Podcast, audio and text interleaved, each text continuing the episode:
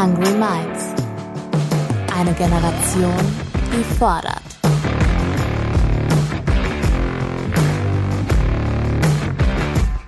Mit und von Ronja Ebeling.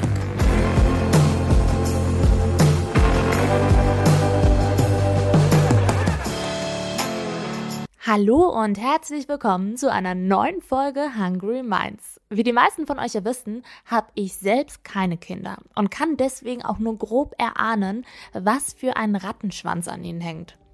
Sorry, dass sich das jetzt so super negativ anhört, aber Elternschaft und speziell Mutterschaft wird eben häufig romantisiert. Über die Kehrseiten wird kaum gesprochen. Über finanzielle Abhängigkeiten von Frauen, über Diskriminierung im Job und mentale Belastung, die auftreten kann, wenn sich Frauen hauptsächlich um andere kümmern und kaum Zeit für die eigenen Bedürfnisse haben. Wenn dann noch so Sätze kommen wie du hast dir das doch selber so ausgesucht, geht meine heutige Gästin an die Decke. Alexandra Zykonow ist Journalistin, Mutter von zwei Kindern und hat jüngst ein Buch geschrieben. Das heißt, wir sind doch alle längst gleichberechtigt. 25 Bullshit-Sätze und wie wir sie endlich zerlegen. Wer Alexandra auf Instagram folgt, weiß, was damit gemeint ist. Auf Instagram rantet sie nämlich regelmäßig über Sätze, die Eltern, aber besonders häufig Müttern an den Kopf geschmissen werden. Und ich gucke dann als Person ohne Kinder zu und denke mir, boah, wenn unsere Welt so familien- bzw. so mütterfeindlich ist, möchte ich dann überhaupt Kinder haben? Falls doch, will ich wenigstens gewappnet sein und wissen, wie ich auf Bullshit-Sätze reagieren kann. Teilweise bekomme ich sie schon heute zu hören. Als ich mich zum Beispiel selbstständig gemacht habe, wurde ich ernsthaft gefragt, warum machst du das? Als Selbstständige kannst du doch später gar nicht in Elternzeit gehen. Dabei war und ist von Kindern in meinem Leben aktuell gar nicht die Rede. Das bringt mich zum Partner unserer heutigen Folge. Ich habe mich für meine Selbstständigkeit in der Medienbranche entschieden, weil ich an meine Ideen glaube und eigene Inhalte entwickeln möchte. Wenn ihr auch eine Media-Idee habt, die ihr umsetzen möchtet, dann kann ich euch die Hamburg Media School empfehlen. Von April bis August 2022 könnt ihr euch hier für das Journalism Innovators Programm bewerben. Die sechsmonatige Weiterbildung ist kostenlos und beinhaltet Workshops und Coachings mit den größten Expertinnen unserer Branche. Sie helfen euch, euch, ein eigenes Unternehmen zu gründen, ein eigenes Produkt zu entwickeln oder ein vorhandenes Produkt auszufeilen.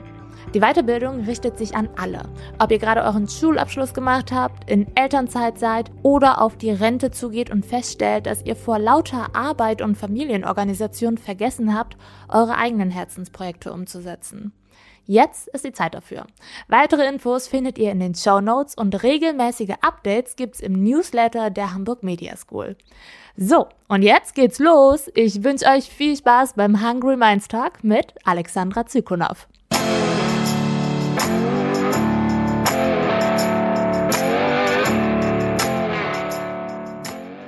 Hallo, liebe Alex. Hi. Erste Frage an dich. Arbeitest du eigentlich gerne? Ja, total. Also Moment, welches Arbeiten meinst du denn? Erwerbsarbeiten oder Care-Arbeiten? Genau, da sind wir schon mitten im Thema deines Buches. Ähm, die meisten Leute denken ja beim Thema Arbeit an einen Job, da gehen sie irgendwie von 9 to 5 hin und danach ist Feierabend. In deinem Buch sprichst du auch von einer anderen Art von Arbeit. Was hat es damit auf sich? Äh, ja, genau. Ich musste gerade schon schmunzeln bei, und dann haben sie Feierabend. Paha. Ähm, sobald man, oder eigentlich schon vorher, aber sobald man Eltern wird, ähm, und vorher vielleicht jung war und keine Kinder zu pflegen hatte, aber auch noch keine Angehörigen, keine Eltern, keine Schwiegereltern zu pflegen hatte, hatte man ja ganz normal seine Arbeit. Man geht hin, wie du schon sagst, 9 to 5, geht nach Hause und hat Feierabend. Ist man aber in diesem ganzen Muttergame unterwegs und Elterngame unterwegs und oder äh, die Eltern werden dann irgendwann älter oder man hat vielleicht ein behindertes äh, Geschwisterkind oder Geschwister, Bruder, Schwester, was man pflegt, ähm, lernt man sehr schnell, dass es einerseits die Erwerbsarbeit gibt und andererseits die Care-Arbeit. Also die Tatsache, dass man sich kümmert, dass man, wenn wir bei Eltern bleiben, äh, Kinder bespaßt und dass das nicht aufhört um 18 Uhr, sondern auch um 19 Uhr und um 20 Uhr und um 21 Uhr und um 22 Uhr. Man sich kümmert, man Essen bringt, man äh, Einschlafbegleitung macht, man äh, irgendwie tröstet, wenn jemand einen Albtraum hatte, man um 23 Uhr jemand nochmal aufs Klo hebt, man im Zweifelsfall vielleicht eine vollgepinkelte oder vollgekotzte Bettwäsche wechseln muss, dann vielleicht um 3 Uhr morgens nochmal zum Stillen aufsteht, dann vielleicht um 5 Uhr morgens nochmal. Zwischendurch hat das Kind irgendwie einen Albtraum, zwischendurch hat es zahntes, man muss damit herumlaufen. Also dieses, ich bin arbeiten und danach habe ich Feierabend oder wenn KollegInnen jungen Eltern dann wünschen, ah, schön Feierabend oder hab ein schönes freies Wochenende, das ist dann immer so ein bisschen, äh, ja, danke, nett gemeint, aber mit Feierabend hat Care-Arbeit eigentlich relativ wenig zu tun. Und das ist auch in Ordnung. Ich meine, es gibt diese schutzlosen Personen, es gibt Kinder, es gibt ne, irgendwie Verwandte, die wir pflegen müssen. Das ist auch völlig fein und wundervoll und am Ende müssen wir und sollten wir uns einfach um diese Menschen kümmern. Aber wir sollten definitiv anerkennen, dass das äh, keine Freizeit ist und nebenbei passiert, sondern Care-Arbeit und tatsächlich auch Arbeit ist. Und trotzdem haben sich ja bestimmte Sätze in unserem Sprachgebrauch etabliert, sowas wie zum Beispiel ich arbeite gerade nicht, ich gehe jetzt in Elternzeit. Ja.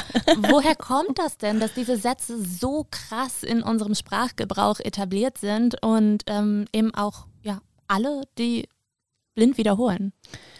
Oh, wie viel Zeit haben wir für diesen Podcast? ähm, es ist einfach so ein bisschen so in a nutshell zusammengefasst. Care-Arbeit wird ähm, weltweit zum aller, allergrößten Teil äh, von Frauen ausgeführt. Und zwar größtenteils von Frauen ausgeführt. Und unser sehr kapitalistisches System, in dem wir leben, große Worte, gleich am Anfang eines Podcasts, ähm, profitiert einfach sehr doll davon, wenn Care-Arbeit, also das Kümmern um andere Menschen, ähm, relativ unsichtbar bleibt. Es wird ja auch nicht bezahlt, ne? Also man macht es und das ist einfach, du, du kümmerst dich und fertig. Es ist ja nicht so, dass es irgendwie Care-Arbeitsgeld gibt, weil es ja auch wirtschaftlich tatsächlich sich nicht rentiert. Also du kannst irgendwie nicht ein Baby äh, oder das Patent für ein glückliches Baby irgendwie weiterverkaufen oder irgendwie eine glückliche, gepflegte Schwiegermutter skalieren oder so. Es funktioniert halt nicht.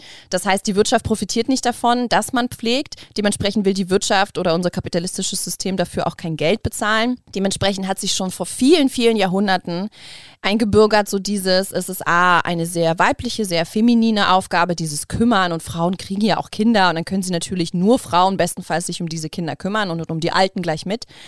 Und ähm, es rentiert sich nicht für die Wirtschaft und dementsprechend war es einfach schon sehr, sehr früh dieses, du machst das doch aus Liebe. Du liebst doch deine Kinder, du machst das doch aus Liebe das Babylächeln ist dir doch dann Belohnung genug und die Pralinenschachtel am Muttertag.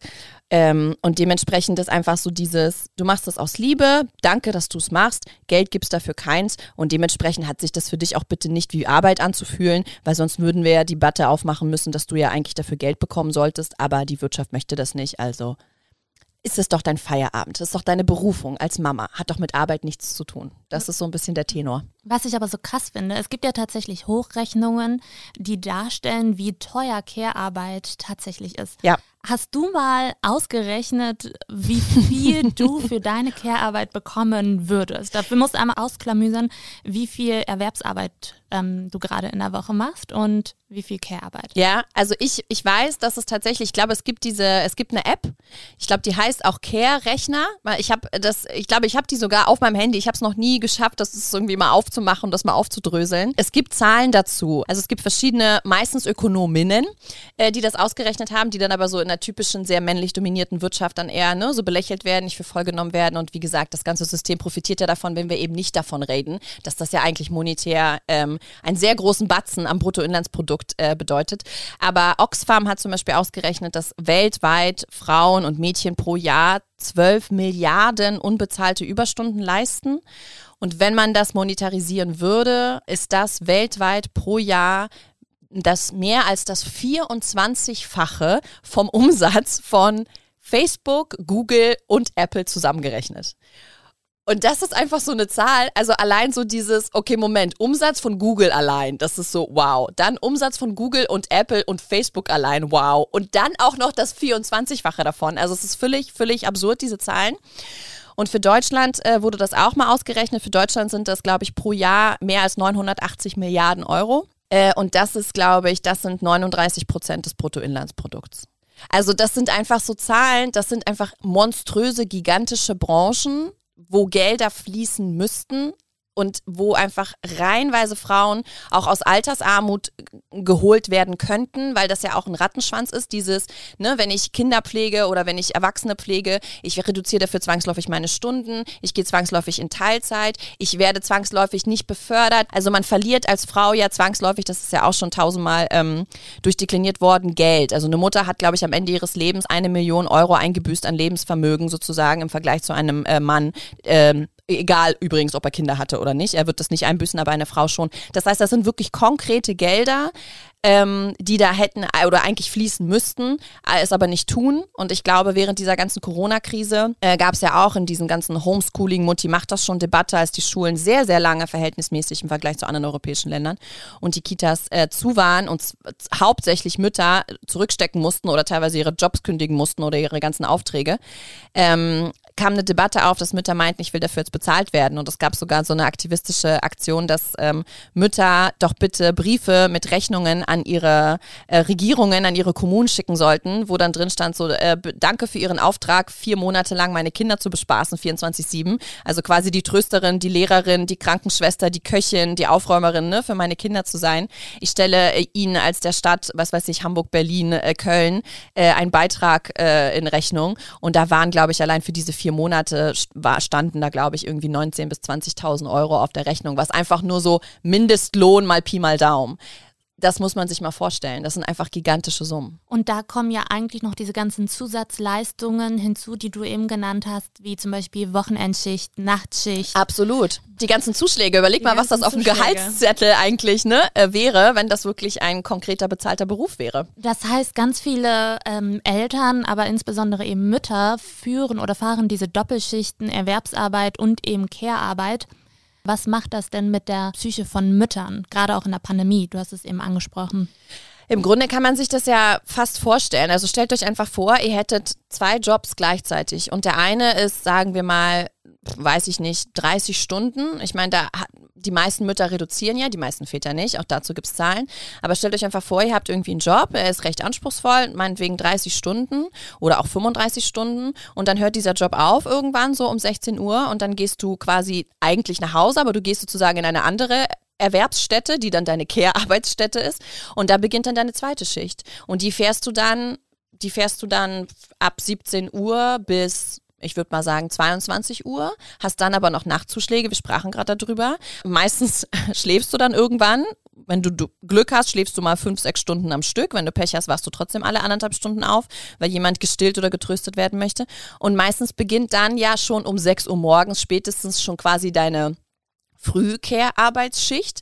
Die machst du dann wieder und irgendwann um 9 Uhr morgens gibst du dein Kind bestenfalls in eine Betreuung ab, wenn sie dann nicht dicht hat, und gehst dann um 9 Uhr morgens wieder in deine erste Erwerbsarbeit von gestern. Also das ist ja, das kann man sich ja ausrechnen. 24 Stunden hat ein Tag für dich selbst, zum, also noch nicht mal für dich selbst, einfach nur zum Schlafen, damit du irgendwann nicht nach sieben Tagen tot umfällst, ist im Grunde der Schlaf deine einzige Möglichkeit, mal nur für dich selbst zu sein. Also das ist dann sozusagen das, was du biologisch brauchst, um zu überleben Leben wird dann im Grunde gleichgesetzt mit Me-Time. Also, äh, äh, ich, ne, wie, wann soll man denn dann irgendwie Sport machen, sich erholen, einfach nur mal kurz sitzen, seine Gedanken schweifen lassen? Was, äh, ne, wenn man sich das vorstellt, was das mit einer Psyche macht, das hält ja kein Mensch eigentlich durch. Alex, aber das Mütter ist einfach schon. so herrlich. Du machst mir einfach so dermaßen Bock auf Elternschaft. das ist super. Ja, gut. Ich meine, Elternschaft, Bock auf Elternschaft zu haben, ist das eine. Ich finde, das sollte man, derjenige, der Bock hat, äh, Eltern zu werden, auf gar keinen Fall möchte ich das dem madig äh, machen.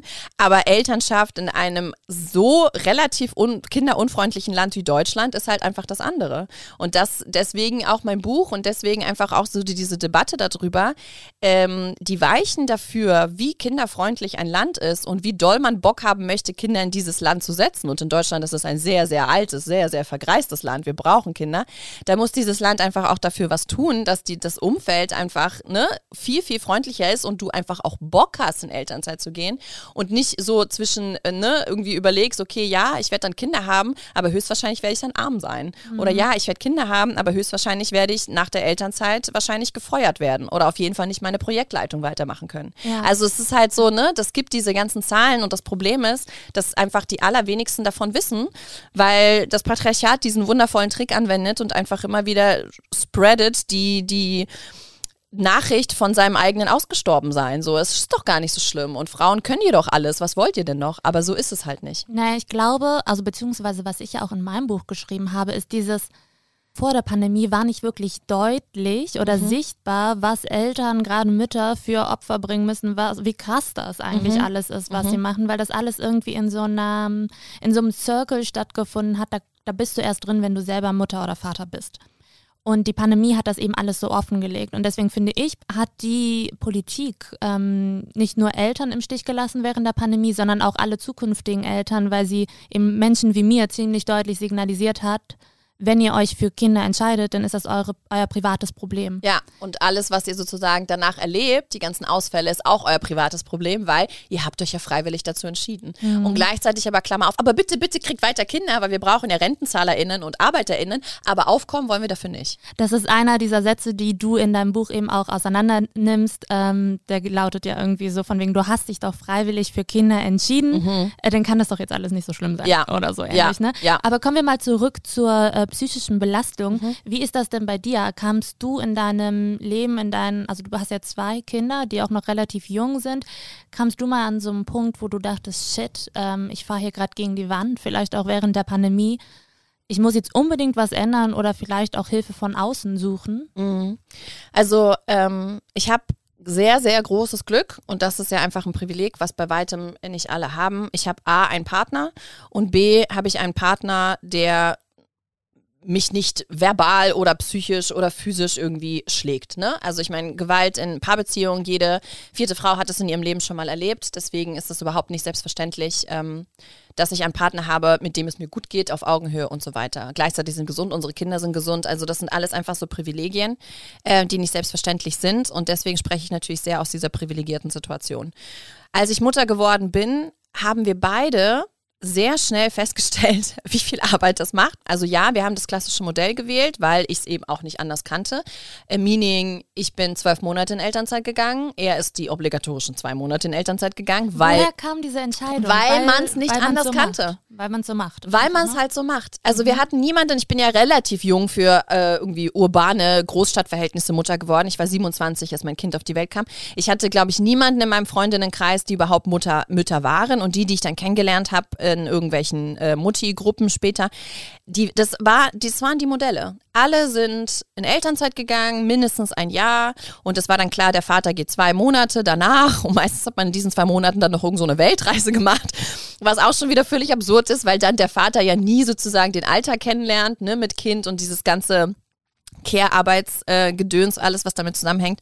Wir haben es also gemacht, wie wir es gemacht haben, äh, klassisch, weil man es nicht anders kannte und weil wir es natürlich auch so von unseren Eltern kannten. Also es ist einfach, ne, es ist sehr, sehr schwer aus dieser Rolle herauszukommen, wenn du es nur so kennst. Aber wir haben sehr früh schon festgestellt, dass es halt einfach harter Tobak ist. Die Nächte sind harter Tobak und irgendwie, ne, dieses alle anderthalb Stunden aufwachen und das Kind stillen und das irgendwie durch die Gegend tragen, wenn es dann irgendwie doch plötzlich um drei Uhr morgens spielen will ähm, so dass sich da schon sehr schnell etabliert hat und ich Gott sei Dank nie an diese Grenze kommen musste des, der völligen Übererschöpfung. Ähm, wir haben dann wirklich schon, ich glaube, in den, schon in den ersten Tagen haben wir das uns eingespielt. Ich bin dann irgendwann um 8 Uhr abends, habe ich dann vorgeschlafen, so haben wir das genannt. Ich bin dann um 8 Uhr abends ins Bett. Philipp hat dann, also mein Freund hat dann äh, unseren Sohn genommen hat mit ihm dann rumgedüdelt bis Mitternacht. Ich habe dann also von so 8, 9 Uhr abends bis Mitternacht immer vorgeschlafen. Und Mitternacht haben wir uns dann abgeklatscht. Dann habe ich sozusagen die Nacht gemacht zwischen Mitternacht und so, ich glaube, 5.30 Uhr. Dann haben wir uns wieder abgeklatscht. Er hat dann gepennt im Wohnzimmer von Mitternacht bis 5.30 Uhr. Ich war dann mit dem Kleinen irgendwie zugange, habe ihn durch die Gegend getragen, was er auch immer er brauchte. Um 5.30 Uhr haben wir uns abgeklatscht. Dann ist er aufgewacht. Ich habe mich dann schlafen gelegt. Und er hat dann den Kleinen irgendwie bespaßt, ist mit ihm rausgegangen, ungefähr bis 7.30 Uhr. Dann hat er mich geweckt und dann ist er um 7.30 Uhr arbeiten gegangen. Das heißt, es ist völlig zerstückelt gewesen sozusagen. Aber wir haben es schon sehr, sehr früh, ich glaube wirklich in der ersten Woche seiner Geburt, haben wir das schon angefangen aufzuteilen, ansatzweise, weil es sonst anders gar nicht möglich wäre. Weil wenn ich mir vorstelle, ich mache es einfach komplett und er kommt dann nach Hause und sagt dann so, Schatz, ich habe jetzt Feierabend, ich hatte einen anstrengenden Arbeitstag und ich weiß so, äh, ja, danke, ich hatte auch einen anstrengenden Care-Arbeitstag. Ich war eben nicht die ganze Zeit zu Hause, in Anführungsstrichen. Dann wäre ich einfach wirklich krass vor die Wand gefahren. Das haben wir Gott sei Dank schon sehr früh etabliert. Was wir auch etabliert haben, ähm, waren so diese freien Wochenenden, dass wir gesagt haben, nachdem meine beiden Kinder abgestillt waren, haben wir uns äh, vorgenommen, dass alle sechs bis acht Wochen einer von uns sich die Kinder schnappt und irgendwie zu seiner Mutter düst, irgendwie irgendwo anders hin düst, ins Hotel, wenn man das Privileg hat, sich das äh, leisten zu können. Und der andere hat dann einfach alle zwei Monate immer mal ein Wochenende frei.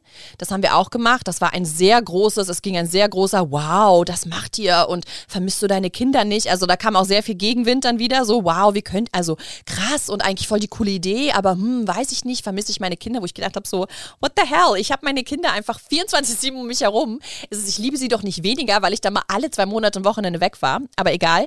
Ähm, das waren einfach so Maßnahmen, weswegen ich, glaube ich, nie so krass vor die Wand äh, erschöpfungstechnisch fahren musste. Es gab aber einen Moment tatsächlich während der Pandemie, ähm, als die Schulen alle dicht waren, als meine Kinder zu Hause bespaßt wurden, als bei uns zu Hause sozusagen Homeoffice und Home Kita und Home Schule und Home Restaurant und Home einfach alles war war irgendwann, wir haben uns das ganz gut aufgeteilt und mein Freund hatte dann größtenteils das Homeschooling übernommen. Das war auch gut und wichtig, weil ich damit einfach, das kann ich einfach nicht besonders gut. Aber ich weiß, dass diese ganzen, ähm, die meisten Hausarbeitssachen, also so diese Geschirrspüler, Wäsche, Aufräumen, das war größtenteils in meiner Hand. Und ich weiß, ich stand irgendwann in der Küche und das ist ja absurd, wirklich absurd, wie viel Ladung Geschirr zusammenkommt bei einer vierköpfigen Familie, die morgens, mittags, abends und dann zwischendurch Snacks zu Hause zu sich nimmt. Die ganze Zeit. Und ich weiß, ich stand irgendwann, es war irgendwie so 11.30 Uhr und das Kind hatte irgendwelche Konferenzen und das andere hüpfte herum. Und ich dachte, scheiße, ich bin auch schon wieder zu spät zu meiner Konferenz. Und der Mann war aber auch schon in irgendeinem anderen Zimmer in irgendeiner Konferenz. Und ich stand vor diesem Geschirrspüler und ich glaube, es war 11.30 Uhr und ich hatte ihn, glaube ich, buchstäblich schon das dritte Mal ein- und ausgeräumt. Und ich habe gedacht, ich flippe aus. Also allein dieses Erzählen davon, ich fange schon wieder an zu schwitzen. Ich stand so vor diesem Geschirrspüler und ich, ich hätte am liebsten einfach dieses Geschirr, diese Ladung auf den Boden geschmissen und ich bin zu meinem Freund und meinte, Philipp, du musst diesen Geschirrspüler einfach fucking genauso bitte oft auf- und ausräumen wie ich, weil wenn ich das die nächsten vier Monate oder wie lange auch immer dieses, dieser Lockdown gehen wird, machen muss, werde ich mich einfach irgendwann erschießen. Ich werde einfach dieses Geschirr aus dem Fenster schmeißen und mich hinterher. Also ich übertreibe jetzt und so, aber das, das waren einfach so Momente, wo du dann einfach ausflippst und sagst, du nimmst mir das jetzt ab. Und nicht, du nimmst mir das jetzt ab, sondern du übernimmst deine Hälfte des Drecksgeschirrs, weil du machst das genauso dreckig wie ich. Ich werde schon wieder sehr wütend. Äh, diese Zeit war wirklich äh, ganz grotesk furchtbar. Und das alles in einer sehr privilegierten Situation, dass mein Freund ja sowieso schon wirklich, wir leben da schon sehr 50-50 aufgeteilt. Aber das waren so Momente, und da bin ich einfach sehr dankbar dafür, dass ich einen Mann habe, äh, dem ich das so sagen kann und keine Angst haben muss, dass es dann irgendwie Stress gibt oder Augen verdrehen oder Schläge Pflege oder irgendwelche finanziellen Engpässe, weil auch das ist für viele Mütter Realität. Ähm, und wenn man aber in einer gleichberechtigten Beziehung lebt, bin ich einfach sehr dafür, das genauso zu äußern und in Streit zu gehen und zu sagen, ich glaube, du hast einen an der Waffe, Care-Arbeit ist heftig anstrengend, mach du das mal bitte. Und dann lass uns darüber sprechen, wer hier wie viel arbeitet und wer nicht. Hm. Ich habe ähm, ja mal die Light-Version während des ersten Lockdowns erleben dürfen und so ein bisschen da reinschnuppern dürfen und habe gemerkt, wie krass das ist. Und zwar habe ich einer alleinerziehenden Freundin mhm. beim Homeschooling geholfen. Oh, das ist so viel Hilfe, Ronja. Ja, oh Gott, ich möchte so mich bedanken im, im, Namen aller Mütter. Also es war, die Kinder sind toll und, ähm, und aber es war halt trotzdem krass anstrengend. Das habe ich aber halt erst tatsächlich so richtig realisiert, als die erste Woche um war. Mhm. Äh, die sind dann um 8 Uhr morgens zu mir gekommen. Ja, krass. Wir haben Homeschooling gemacht, dann haben wir ähm, mittags zusammen gegessen, dann haben wir danach im Anschluss noch so ein bisschen Outdoor-Programm gemacht, Bewegung und so mit unserem Hund und dann hatten wir auch super viel Spaß und es war auch cool und hat mir auch super viel Spaß gemacht. Dann hat sie die um 14 Uhr ungefähr abgeholt und danach musste ich mich erstmal auf die Couch legen so. und äh, eine Pause machen. Und das können andere Eltern, nee. also Eltern im Allgemeinen natürlich nicht. Die mhm. können sich dann nicht nach dieser ersten Schicht auf die Couch legen und sagen, okay, ich penne jetzt erstmal eine Stunde. Da dachte ich mir nur so, Halleluja. Und ich habe tatsächlich auch eine ganz interessante Studie dazu gefunden. Und zwar hat ein Forschungsteam der TU Chemnitz während der Pandemie festgehalten, dass Frauen gerade im Homeoffice deutlich stärker von psychischen Problemen betroffen waren, weil diese Doppelbelastung eben da ist. Männer hingegen nehmen das Homeoffice laut der Studie als deutlich positiver wahr. Entspannter. Oh ähm, das ist auch natürlich kein Vorwurf an die Männer, aber es, soll, es macht wahrscheinlich halt einfach mal deutlich, wie krass diese Doppelbelastung, von der du ja eben auch super gut erzählt hast, äh, ich finde, ich finde vor allen Dingen, also es ist so lustig, dass du das so relativierst und sagst, kein Vorwurf an die Männer. Warum eigentlich nicht? Also ich, ja, es ist halt schwierig, das alles so über, den Kamm, Kamm zu scheren. Ja, ja. Mhm. Ähm, du hast es ja vorhin auch gesagt, ähm, die Frauen oder beziehungsweise Mädchen machen weltweit 12 Milliarden Stunden ohne Bezahlung äh, Care-Arbeit im Jahr. Das tun Männer nicht. Okay, vielleicht nehme ich zurück. Mhm. Aber ich glaube, da ist man halt auch ganz schnell bei so einer Debatte, wo sich ja. viele Männer angegriffen ja. fühlen und man muss bei jedem Satz, den man sagt, nochmal so hinterher schieben aber nicht alle Männer. Ja, aber es ist halt, und es ist halt echt bitter, ne? So dieses, aber nicht alle Männer. Klar, es ist ja nicht so, man will natürlich diesen Geschlechterkampf auch nicht aufmachen. Genau. Aber gleichzeitig, wenn es einfach reihenweise Studien gibt, die das nun mal belegen, dann ist es nun mal ein Problem, was halt auch einfach ein Problem der Männer ist und ein Problem, was Männer auch an, in Angriff nehmen sollten. Und natürlich nicht alle Männer. Nur was ich viel erlebe, ist, dass wenn ich mit Männern spreche, die schon sehr viel tun, die sich dann ne, verteidigen und sagen, ja, aber nicht alle Männer, guck mal, ich mache doch auch schon, passieren zwei Dinge. Das erste ist, dass wenn dann Männer mir anfangen aufzuzählen, was sie alles schon tun, ist es meistens das, was sichtbar ist. Also so dieses, ich hole doch schon mein Kind aus der Kita einmal die Woche und irgendwie, ich räume doch schon den Geschirrspüler aus und ich koche doch auch mal. Das ist zwar nett, aber der Anteil des Mental Loads und diese ganzen unsichtbaren Pläne und wann mache ich den, das Spieldate mit Mutter 1 und wann ist der Geburtstag von dem Kind 2 und äh, hat das Kind 3, was am Wochenende zu uns kommt, irgendwelche Allergien und wo besorge ich das Geschenk und wann ist der Zahnarzttermin und sollte ich irgendwie das Kind öfter baden und hat er da irgendwie einen Ausschlag und welchen Termin, mit welchen, ne, gehe ich zur Ärztin, Mist, die Creme dafür ist alle. Also all diese, diese unsichtbare Denkarbeit, Arbeit, sie liegt ja immer noch, da gibt es ja auch Studien zu, mehr als 85 Prozent bei Frauen. Das heißt, ganz oft, wenn ich dann mit Männern spreche, die dann schon mehr tun, ist dann so dieses Ja, aber dieses ganze Mitdenken, das findet ja alles immer noch größtenteils bei deiner Frau statt, oder nicht? Das heißt, die Frau schreibt den Plan und der Mann führt es Genau, führt es aus. Bestenfalls. Mhm. Und manchmal auch, da gibt es leider auch Untersuchungen zu, nicht besonders gut, wo man natürlich auch wiederum streiten kann, ja, was ist denn gut? Und vielleicht sind auch die Ansprüche zu hoch und die Frau müsste auch loslassen, das stimmt. Ähm, es, ist, es muss einfach von beiden passieren passieren, aber so dieses nicht alle Männer. Das zweite, was ich dann, was mich dann einfach aufregt, wenn ich mit Männern spreche, die dann sagen, ja, aber ich tue doch schon so viel, ist wie gesagt einerseits so dieses, ja, aber du tust immer noch vergleichsweise so, so, so viel weniger. Das heißt, ne, wenn die, wenn das Verhältnis ungefähr ist, keine Ahnung, Frau hat vorher 90 Prozent getan, der Mann 10, jetzt hat tut vielleicht Frau 80 Prozent und der Mann 20 und er feiert sich dann so und wir feiern ihn ja mit, gleich so, ne, Daddy of the Year und verlieren den Maßstab sozusagen aus den Augen und denken, was ist denn unser Maßstab? Unser Maßstab ist doch 50-50. Wir können doch nicht nur, weil er jetzt 20 Prozent macht und sie immer noch 80 ihn abfeiern, als wären wir schon längst da. Und die Gefahr ist natürlich da, dass man dann sofort sagt, oh, guck mal, Gleichberechtigung, das ist quasi vorhanden. Wo du denkst, nein, wir sind immer noch meilenweit davon entfernt. Das ist halt Punkt eins. Punkt zwei ist so dieses, wenn sie immer sagen, nicht alle Männer, dann würde ich mir so sehr wünschen, dass die Männer, die schon viel, viel mehr tun, wie zum Beispiel mein Freund oder ne, irgendwie Kumpels oder was auch immer, dass sie sich dann aber nicht darüber aufregen, dass die Frauen wieder den Geschlechterkampf aufmachen oder dass die Frauen sich mal wieder aufregen, dass Männer mehr tun sollten, sondern dann sollten doch bitte diese Männer, die viel mehr tun, sich an die anderen Männer wenden, die weniger tun und mit denen ins Gespräch gehen und denen sagen, boah Typ, kannst du mal bitte mehr irgendwie ne, übernehmen, damit ich mir nicht wieder von meiner Frau anhören muss, dass alle Männer Arschlöcher sind, jetzt mal ganz zugespitzt, ne? Also nicht über die Frauen auf aufregen, die dann immer sagen so, oh, die meckern immer über die Männer, sondern bitte Männer, regt euch über andere Männer auf und geht mit denen ins, ne, ins Gericht und geht mit denen ins Gespräch und geht, pinkelt denen ans Bein, warum sie nicht mehr übernehmen. Weil wenn sie mehr übernehmen würden, würden zwangsläufig ihre Frauen aufhören zu meckern. Und dann würden wir rauskommen aus dieser ganzen Debatte, oh, Männer sind so, Frauen sind so, weil die Männer, die schon mehr tun, animiert doch bitte eure Kumpels auch mehr zu tun und regt euch stattdessen nicht über Frauen auf, die sich immer nur über ihre Typen aufregen. Good point.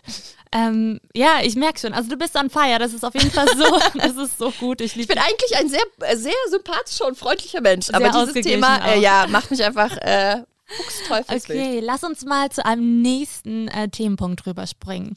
Und zwar das Thema Diskriminierung im Job. Du, oh ja. Oh ja.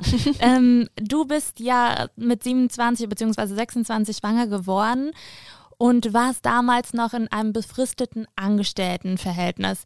Was ist dann passiert? Dann ist eigentlich das passiert, was ich dachte, was ganz normal ist. Ähm, ich bin in Elternzeit gegangen und während der Elternzeit lief mein Vertrag aus und dann war der Job vorbei. Und ich dachte, das ist so ganz normal. Ich habe mir das ja auch ausgesucht mit dem Baby und der Elternzeit. Ist ja dann klar, dass mein Jobverhältnis endet. Aber es ist halt überhaupt nicht normal. Und also beziehungsweise es ist leider normal, aber es ist eigentlich überhaupt nicht so, wie es sein sollte.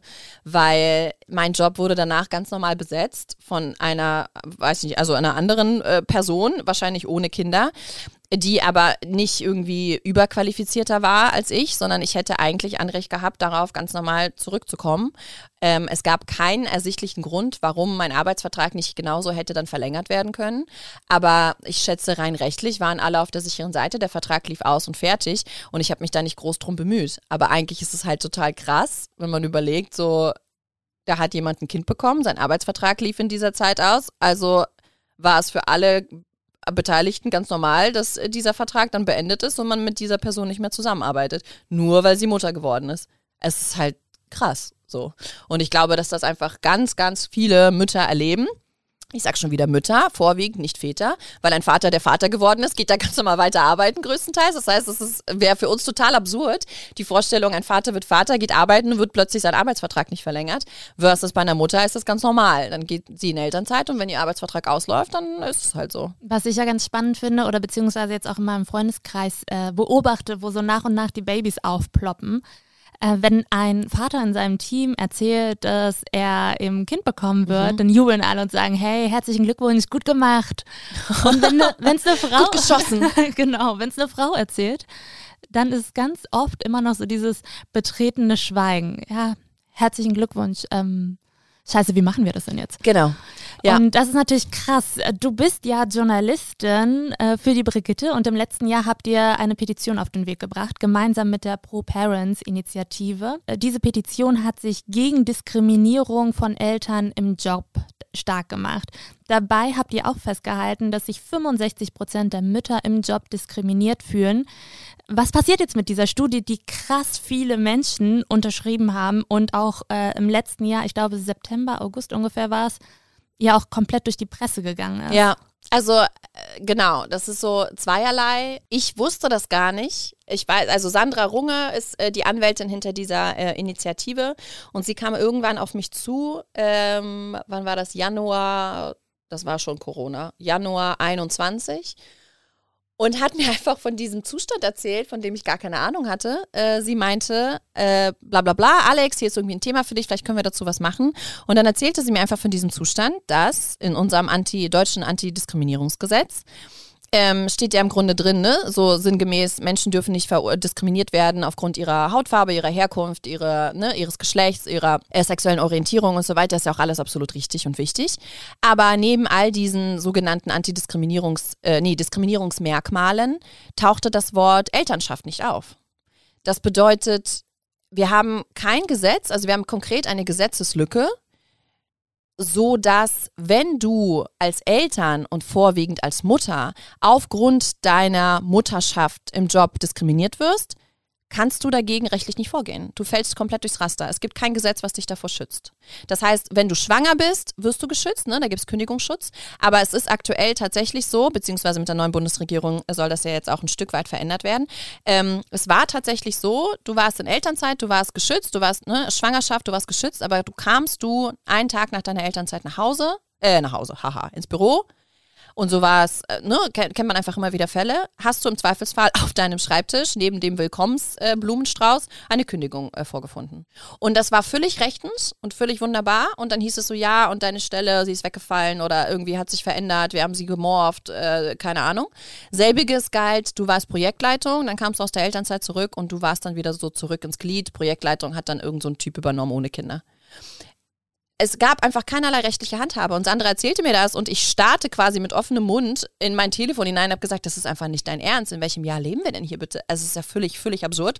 Sie meinte, ja, so ist das und lass uns bitte dagegen vorgehen. Und da haben wir diese Riesenpetition gestartet, wo wir einfach Leute über diese Tatsache überhaupt erstmal aufgeklärt haben. Und das lässt sich ja super schnell erzählen. Also es ist ja nicht irgendwas total äh, irgendwie rechtlich äh, verworrenes, total schwer, Paragraph XY irgendwie, ne, Unterstrich 12 oder so, sondern es ist einfach easy zu sagen, so, hey, du wirst im Job diskriminiert, weil du Mutter bist und du kannst dich dagegen nicht wehren wie ist das überhaupt noch möglich in der heutigen Zeit? Und wir haben diese Petition gestartet, dass das geändert wird, dass das Antidiskriminierungsgesetz einfach um dieses Wort Elternschaft und Pflege, also ne, care-arbeitende Menschen sozusagen ergänzt wird.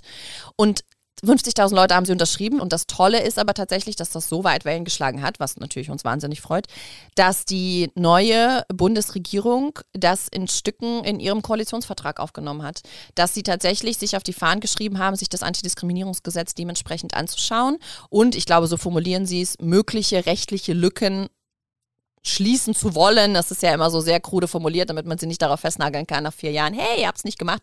Aber es ist zumindest auf deren Agenda. Und mhm. allein das, also es ist schon absurd genug, dass es nicht auf deren Agenda war, dass irgendwie kein Schwein davon überhaupt wusste, ist irgendwie schon so zum Haare rauf und du denkst dir so, ach du Scheiße. Aber immerhin wissen sie es und immerhin ist es jetzt auf deren Agenda und wir gucken und beobachten und machen da natürlich ordentlich Druck, dass da auch wirklich was passiert. Voll gut, dass ihr das gemacht habt. Ähm, ich habe natürlich auch unterschrieben. Oh. Wenn Mütter im Job diskriminiert werden, rutschen sie natürlich ganz schnell in eine finanzielle Abhängigkeit. Ein anderer Grund für finanzielle Abhängigkeit ist aber oftmals auch, dass sich viele Frauen nach wie vor bewusst dafür entscheiden, nach der Geburt erstmal in Teilzeit zu arbeiten. Das ist dann, liegt dann wahrscheinlich auch daran, wie du es vorhin gesagt hast, dass man es eben nicht anders kennt. In Deutschland verdienen Mütter zehn Jahre nach der Geburt des ersten Kindes im Schnitt 61 Prozent weniger als im letzten Jahr vor der Schwangerschaft. Ja. Diese Entscheidung wirkt sich dann später natürlich auch nochmal krass auf die Rente aus.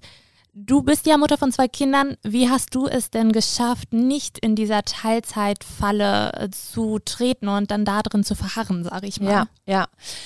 Ähm, tatsächlich bin ich äh, Teilzeit gegangen, weil man es halt nicht anders kennt. Ähm, nach meinem ersten äh, Kind habe ich, nachdem er ungefähr eins war, kam er in die Kita und ich fing an ähm, zu arbeiten, Teilzeit frei, ungefähr 25 Stunden die Woche und habe das gemacht. Äh, Dein Partner war parallel Vollzeit. Ne? Natürlich. Mhm. Und ähm, habe das gemacht ungefähr ein Jahr. Und dann wurde mir eine Vollzeitstelle angeboten als Redakteurin in einer Redaktion. Lustigerweise in derselben Redaktion, in der ich vorher war, bevor ich schwanger wurde und dann wurde der Vertrag nicht verlängert und dann äh, ist aber jemand anderes gegangen und ich bin dann äh, da wieder voll eingestiegen. Und das ist halt auch so das Bittere, ne? Also ich sprach vorhin darüber, ja, es ist ja auch nicht so, dass, also meine Redaktion, wo der Vertrag damals nicht verlängert wurde, es ist ja auch nicht so, dass das irgendwie, dass wir da furchtbar auseinandergingen. Also wir haben uns voll gut verstanden und das war auch so, ich hatte auch das Gefühl, es war ja auch nicht so, dass die dann gesagt haben, so, haha, jetzt ist Alex schwanger, jetzt verlängern wir den Vertrag nicht, sondern es ist einfach so ganz normal Usus. Ich glaube, sie, ne, es war ja auch, es ist ja auch rechtlich, also es war, niemand fühlte sich da irgendwie ans Bein gepinkelt. Es war halt so, ja, so ist es halt, aber ne, du kommst dann wieder und dann kommen wir schon wieder zusammen. Also es war so total nett. Es ist nur einfach, ich kritisiere in dem Punkt einfach auch das System, dass wir alle ArbeitgeberInnen, ArbeitnehmerInnen davon ausgehen, dass es normal ist. Es ist normal, dass man einfach als Mutter, sobald man Mutter ist und in der Elternzeit der Vertrag ausläuft, dass man seinen Job dann einfach verliert. Also es ist absurd, es ist einfach absurd, dass alle Beteiligten davon ausgehen, dass es normal ist. Und das muss ich einfach schleunigst ändern. Das nur so als kleine Ergänzung. Und dann, wie gesagt, eben weil ich mich in der Redaktion ja auch, ne, mit allen Leuten gut verstanden habe und da Bock hatte, auch wieder zu arbeiten, wurde mir ein Vollzeitjob angeboten und, ähm, und sie wussten ja, ich habe ein kleines Kind, aber ich habe denen gesagt, du, kein Thema und ne, mein Freund ist Lehrer und wir kriegen das mit ihm irgendwie schon gedeichselt und Kita gibt's ja auch und so bla. Ähm, auch ein Privileg, weil ne, dadurch, dass sie mich kannten und wussten, okay, Alex kriegt das hin, trotz zweijährigem Kind äh, Vollzeit zu arbeiten. Das haben ja ganz, ganz viele Mütter nicht. Also ne, wenn sie sich bewerben, das ist ja auch so bitter, die fangen dann irgendwann an, ihre Kinder aus ihren Lebensläufen zu streichen, weil sie merken, äh, die werden einfach nicht mehr eingeladen zu Vorstellungsgesprächen. Spannender Punkt. Würdest du das äh, empfehlen oder würdest du sagen, doch, lasst eure Kinder da drauf? Es Was ist, schreibt man auf den Lebenslauf? Äh, es ist kompliziert. Es ist tatsächlich, ich schreibe darüber auch ein Buch. Es ist einfach, im Grunde, du bist einfach als Mutter gearscht. Es, oder noch nicht mal als Mutter, du bist als Frau auf dem Lebenslauf eigentlich zwischen so Mitte 20 und Mitte 40 gearscht. Weil gibst du deine Kinder nicht an, was ich äh, ne, früh oft viel erzählt habe, wirst du zwar eingeladen oder anders, gibst du deine Kinder an, wirst du einfach zwangsläufig nicht eingeladen. Das ist so, kein Bock, äh, kein Mensch hat Bock auf Mütter in ihren äh, Büros. Das ist einfach as sad as it is. Fängst du an, deine Kinder aus deinem Lebenslauf zu streichen, wirst du zwar eingeladen, darüber gibt es auch Untersuchungen, ne, das ist dann sofort irgendwie explodiert, du wirst eingeladen, stellst dann aber fest, im Gespräch muss es ja irgendwann aufploppen, dass, ne, dass du irgendwie Kinder hast, weil, keine Ahnung, es muss. Und dann hörst du von den Leuten einfach nie wieder und das Gespräch ist beendet. Gleichzeitig gibst du deine Kinder nicht an und bist vielleicht in diesem typischen gebärfähigen Alter zwischen Mitte 20 und Mitte 40.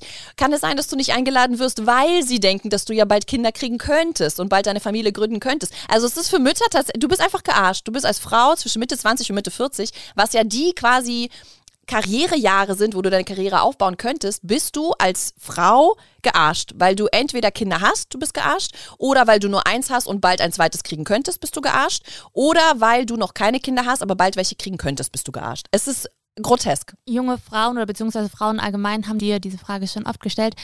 Hatte ich das denn auch mal ein Typ gefragt? Wie ein Typ? Im Bewerbungsgespräch? Nee, hat ein Typ dich schon mal nach dem Tipp oder nach dem Rat gefragt, hey, so, sollte ich meine Kinder eigentlich nein. im Lebenslauf angeben?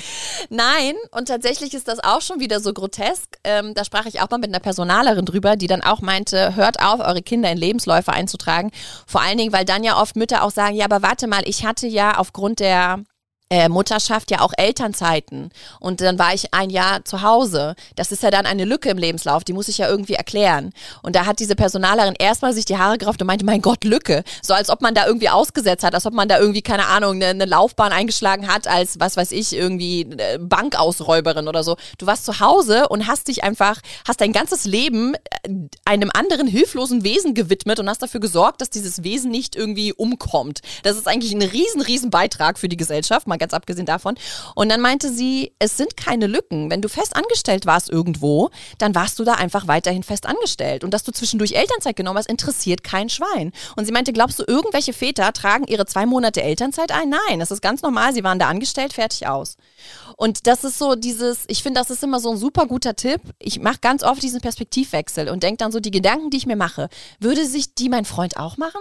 So dieses, trage ich meine Kinder in Lebenslauf ein? Würde mein Freund seine Kinder in Lebenslauf eintragen? Oder dann so, ja, aber ich kann ja meine Kinder nicht aus dem Lebenslauf streichen. Das ist ja so, als würde ich sie aus meinem Leben streichen. Das sind so Dinge, die sich Mütter Gedanken machen, wo ich mir denke, okay, glaubst du, dein Freund würde sich jemals Gedanken darüber machen, ob er seine Kinder weniger liebt, aufgrund der Tatsache, dass er sie von einem Dinner 4 Bewerbungsblatt streicht. Also diese Vorstellung allein, ne, du lachst, die ist so absurd bei einem Typen, aber Frauen machen sich über sowas Gedanken. Ja. Die denken sich dann, oh Gott, ich liebe mein Kind nicht, wenn ich es streiche auf einem Lebenslauf. Also ich meine, ja, das ist völlig absurd, aber wir kommen total ab. Wir Was kommen total ab. Wir waren eigentlich da, bei der Teilzeit. Genau. Teilzeitfalle. Äh, genau. Und dann habe ich, nach den, nachdem mein Kind zwei Jahre alt war, bin ich in Vollzeit eingestiegen und habe äh, das durchgezogen. Und das, äh, klar, das ist immer je nach Arbeitgeber und je nach Job meines Freundes.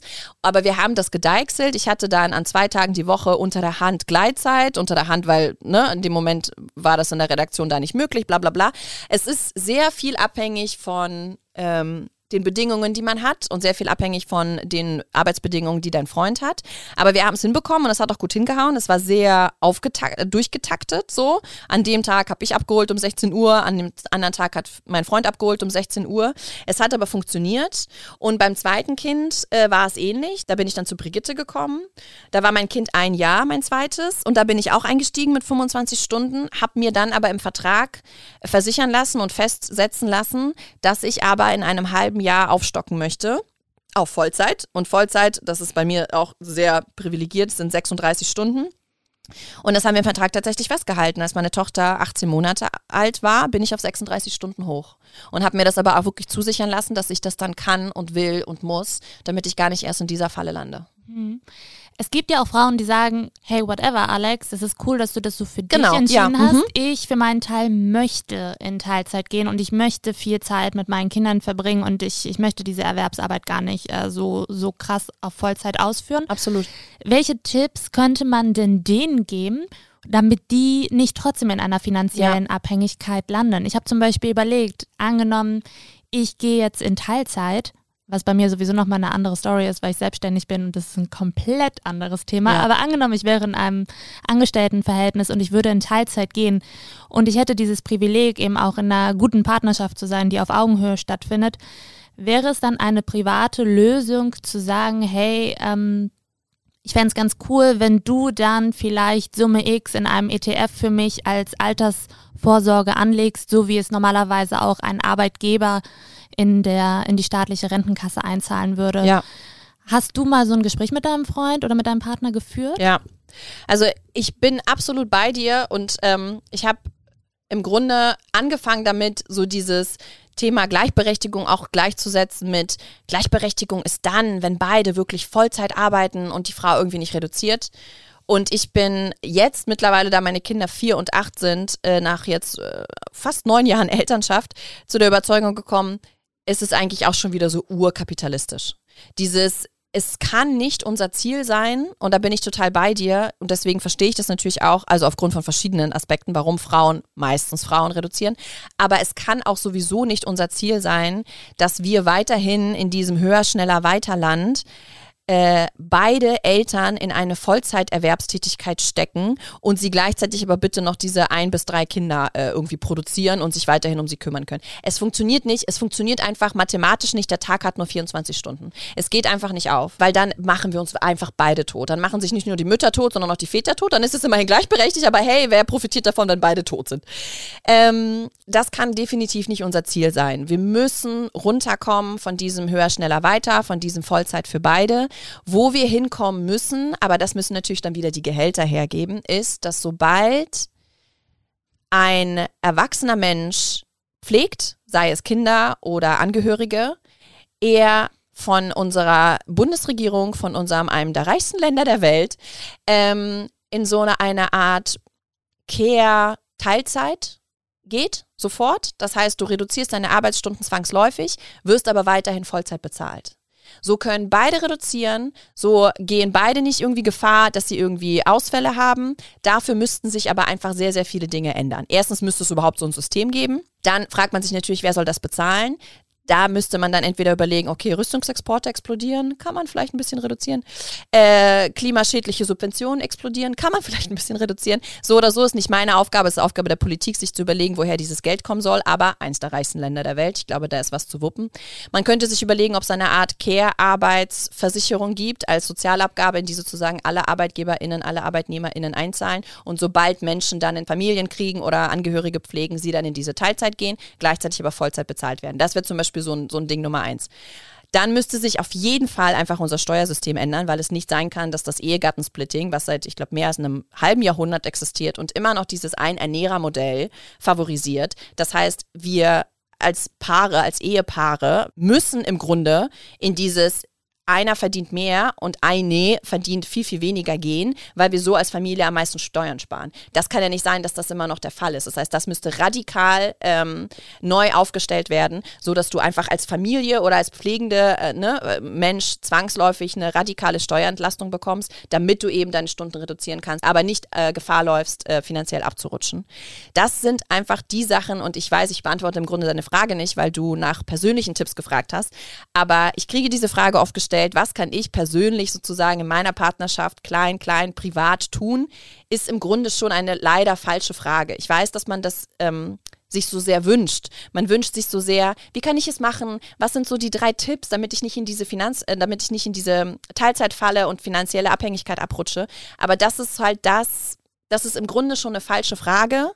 Und das schreibe ich darüber, schreibe ich eben auch viel im, im, in meinem Buch. Das Problem ist einfach, dass die Strukturen falsch sind. Mhm. Sie sind falsch ähm, und du kannst dich im Grunde so lange drehen und, und wenden und reiben und versuchen, irgendwie kleine private Lösungen für dich zu finden, das System wird dich im Grunde immer wieder daran hindern. Und nur wenn du die Privilegien hast, in einer Partnerschaft zu sein, alle sind gesund, ihr habt beide gute Jobs, wo ihr keine Angst habt, mit den Chefs in, ne, in, in, in Konflikte zu gehen und zu sagen, gib mir bitte Teilzeit. Ja, ich weiß, ich bin der erste Mann, der Teilzeit will, aber es muss sein und so. Und im Zweifelsfall gehe ich. Diese ganzen Privilegien musst du ja erstmal haben, keine, keine Angst haben zu müssen, mit deinem Chef in Streit zu gehen, weil du weißt, selbst wenn er mich entlässt, werde ich trotzdem nicht irgendwie ne, auf der Straße landen. Das haben einfach ganz, ganz viele Familien nicht. Das haben ganz, ganz viele Alleinerziehende nicht. Die leben ja in so prekären Verhältnissen, die können im Zweifelsfall sich gar nicht streiten mit irgendeinem Chef, weil sie so bangen, ihren Job zu verlieren. Das heißt, ne, sie rackern sich dann trotzdem ab. Also ich glaube, diese Tipps, sie sind vorhanden, ja. Ich möchte aber ganz deutlich sagen, dass wir damit sozusagen das System nicht äh, werden ändern können. Es müssen strukturelle Hebel her, die Politik muss ran, sie muss einfach das System radikal ändern. Aber ich will natürlich nicht, dass alle sich quasi hier nach einem Strick nehmen und sagen, mein Gott, ich kann eh nichts dran ändern. Klar sind die Tipps, wenn du einen Partner auf Augenhöhe hast, geh mit ihm in Konflikt, mach es deutlich, wie viel Arbeit sozusagen, wie viel Care-Arbeit wie viel Arbeit hinter Care-Arbeit tatsächlich steckt. Es ist ja ganz oft so dieses, ja, aber er verdient mehr. Das heißt, ich gehe natürlich in Teilzeit oder natürlich, er verdient mehr. Ich gehe in Elternzeit länger als er, damit wir nicht so viel Geld verlieren. Erstens, auch da strukturelles Problem. Warum ist das Elterngeld seit irgendwie Einführung, seit irgendwie 16, 17 Jahren kein einziges Mal angehoben worden? Das ist irgendwie schon Punkt Nummer eins. Inflation steigt ins Unermessliche jedes Jahr, aber das Elterngeld ist einfach dieselbe Summe seit irgendwie 15 Jahren. Das ist ne, auch schon mal so. Ich stopp Heb dich mal ganz kurz. Ja. Der Grund nämlich, warum ich zuerst nach diesen privaten Lösungen mhm. äh, gefragt habe, ist tatsächlich, weil wir das Ganze ja in zwei, in zwei Themenbereiche ein, mhm. einteilen. Der, der eine Themenbereich, den wir tatsächlich privat nicht lösen, aber zumindest angehen können, wenn wir eben in privilegierten und ähm, ja, Partnerschaften sind, die auf Augenhöhe stattfinden. Und dann eben die politischen, strukturellen Themenbereiche, mhm. die du ja jetzt gerade schon voll ausgeführt hast und, hast und voll angesprochen hast.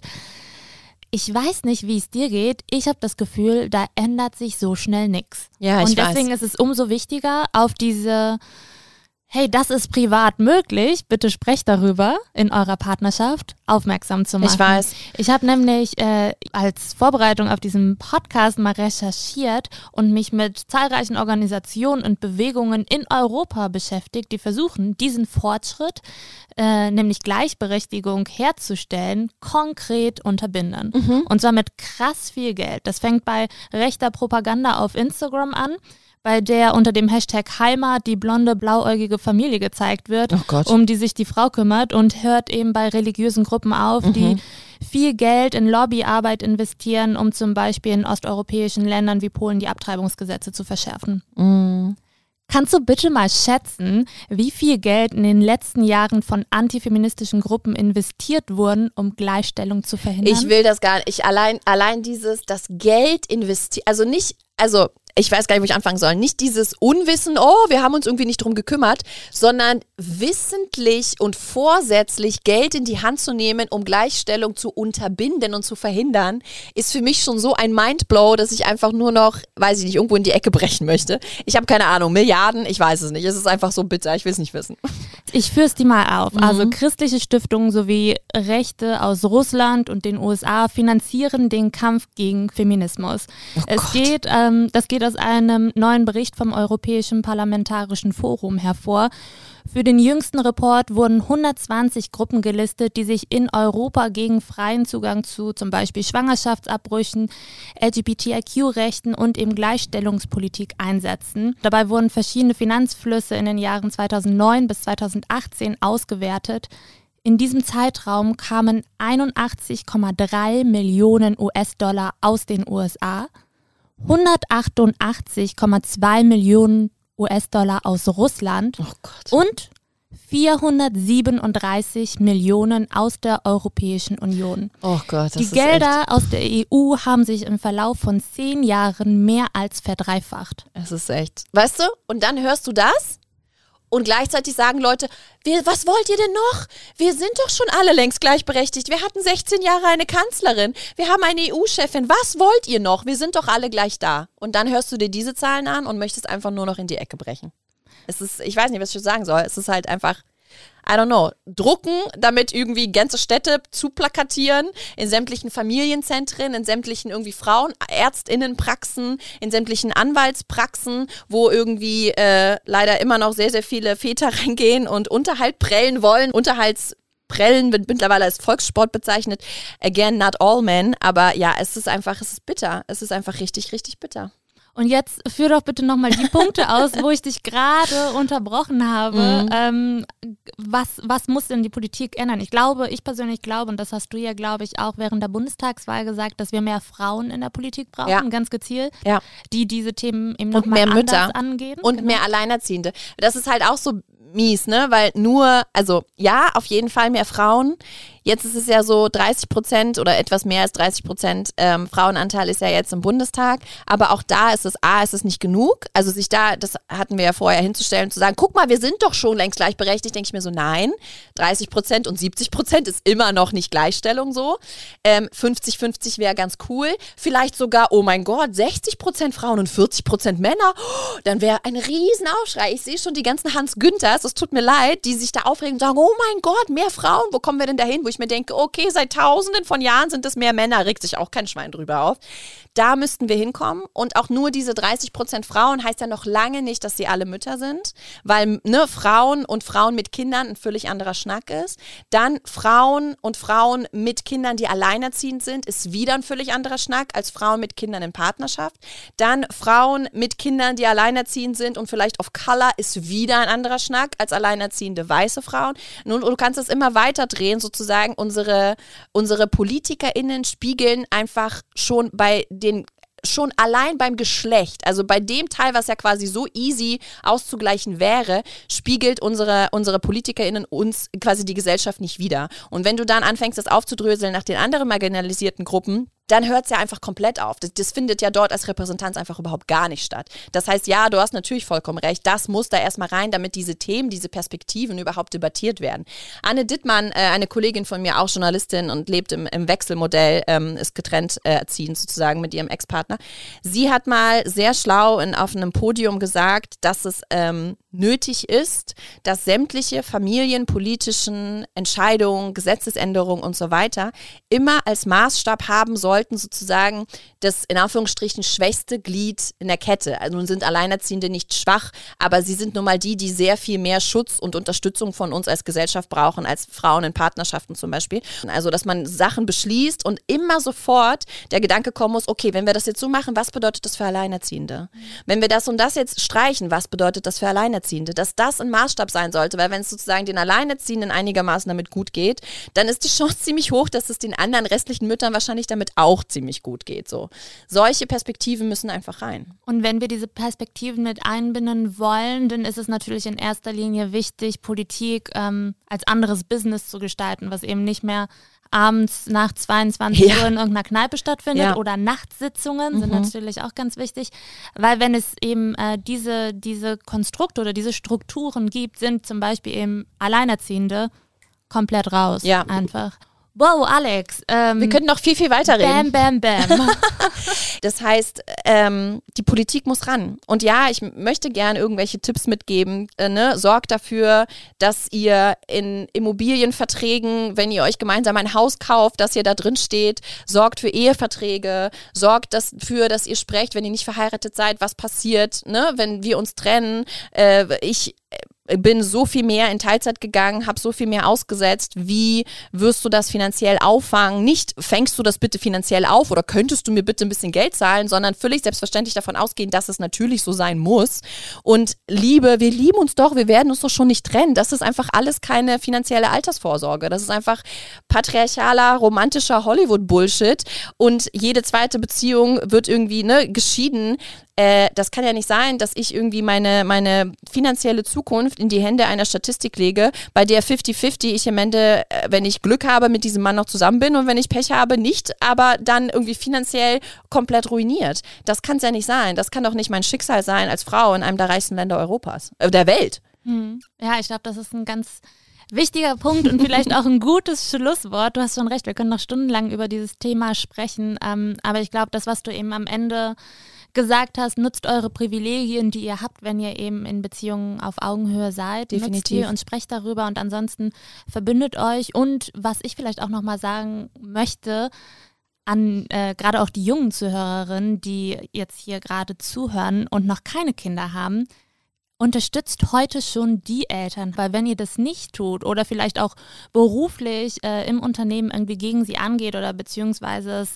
es vielleicht auch ausnutzen wollt, dass eine Person, eine Mutter vielleicht gerade irgendwie besonders verwundbar ist dadurch, dass sie gerade ihre Schwangerschaft verkündet hat oder whatever, ihr schneidet euch damit ins eigene Fleisch. Ja, weil irgendwann seid ihr vielleicht, wenn ihr Kinder kriegt, genau da an derselben Stelle und ihr wollt einfach nicht, dass man an eurem Stuhl schneidet macht euren Mund auf und sagt im Zweifelsfall Chefinnen, hey, wie du die schwangere Kollegin behandelst, ist scheiße, trage ich nicht mit. Ja, wer mehr Rants von Alex äh, miterleben möchte, folgt ihr auch auf jeden Fall auf Instagram. Wir freuen uns über Feedback zu dieser Folge und Alex, ich danke dir für diesen wahnsinnig krassen Input. Sehr, sehr gerne. Vielen Dank, dass ich da sein durfte.